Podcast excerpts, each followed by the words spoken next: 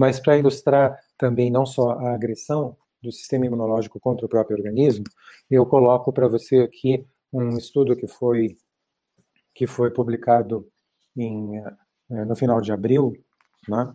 E o gráfico desse estudo foi enviado para a primeira-ministra da Alemanha, Angela Merkel, né, hum. com o objetivo de alertá-la para o que está acontecendo. Então, por exemplo, aqui ó, nós temos o, o nível de vitamina D de uma população, começando de 17 até 35, de uma população que adquiriu o Covid-19, 780 pessoas que adquiriram o Covid-19. Ah, então, ele aqui coloca os níveis de vitamina D, desde o mais baixo até o mais alto que foi encontrado nesses pacientes. Aqui você tem a idade dos pacientes e aqui você tem o percentual de mortalidade. Então é interessante saber que, por exemplo, a, a Sociedade Americana de Endocrinologia considera como normal uh, um nível de vitamina D uh, que seja em, esteja entre 40 e 100 o que nanogramas por ml. Uh, e nenhum desses pacientes tinha sequer 40, todos estavam abaixo de 40. Então, a média das pessoas na população mundial, atualmente, devido à falta de exposição solar própria da vida moderna, né, posso depois enumerar os, os hábitos que mudaram, né, mas Desde a década de 80 se criou a aerofobia, em que as pessoas procuram expor, evitar de se expor ao sol por medo de câncer de pele. Mas eh, a média da população mundial está girando entre 17, 18, 19 e 20. Né? E para a Endocrine Society nos Estados Unidos, como eu disse, é 40 o mínimo. Então, uh, e aqui você tem a idade, essa linha azul representa a idade das pessoas, que estava em torno, em média, em torno de 60 anos, tinha algumas com menos, algumas com mais, mas a média era 70 anos, 60 anos de idade.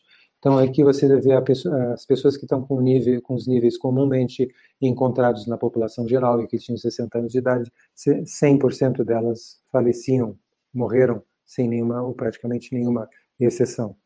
E à medida que você vai aumentando os níveis, veja que eles não deram vitamina D para os pacientes, eles apenas mediram os níveis de vitamina D por ocasião da admissão hospitalar. Né? Então, aqui no Brasil, uh, a conselho de entidades médicas, né, uh, os laboratórios passaram a considerar acima de 20 como normal. Ora, você vê 22, já dá 90% de mortalidade. Quando você chega a 34, você não tem nem, nenhuma pessoa uh, venha falecer da Covid-19.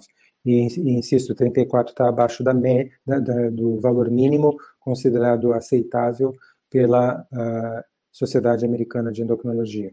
Então, se você, entre pessoas que adquiriram Covid-19 e que tem pelo menos 34 nanogramas de, por ml de soro de vitamina D, você não teve nenhuma mortalidade, você imagina as pessoas que tiverem próximas de 100, que é o valor, é, que está é o limite superior do valor aconselhado pela eh, Sociedade Americana de Endocrinologia.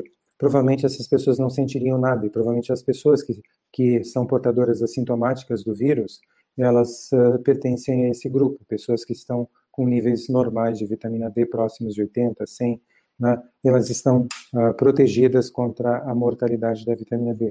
Então veja você como é uh, importante e como é, seria fácil você interromper esse ciclo de mortalidade, de sofrimento, de destruição da economia, mantendo pessoa, bastando para isso normalizar os níveis de vitamina D.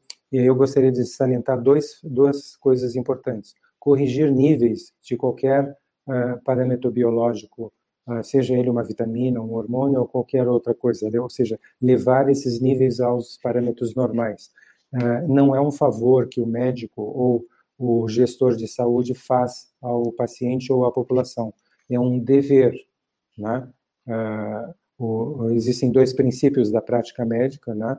fundamentais, reconhecidos em todo o mundo. Um deles é, em primeiro lugar, não piore a, a saúde do seu paciente uh, através da sua intervenção e, em segundo lugar, faça tudo o que está ao seu alcance para promover a saúde do seu paciente minorar o sofrimento e evitar a morte. Não está sendo cumprido porque você está deixando a população vulnerável à vitamina D uh, nessa situação. E a segunda coisa que eu gostaria de salientar é a questão do fato de que está certo que nós precisamos uh, confinar as pessoas em casa, deixá-las confinadas quando o pico de, uh, de ocorrência da epidemia ainda está alto. Né? As pessoas confinadas em casa, elas não estão sendo expostas à luz solar.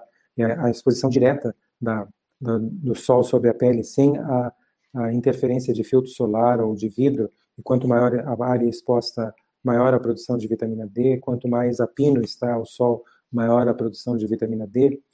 Né? O fato dessas pessoas estarem confinadas está fazendo com que os níveis de vitamina D delas estejam cada vez menores. Não se esqueça de dar um joinha nesse vídeo, compartilhar com seus amigos e familiares e clicar em inscrever-se para que você e sua família atinjam excelência em saúde. Você é fera! Um grande abraço e um beijo no seu coração.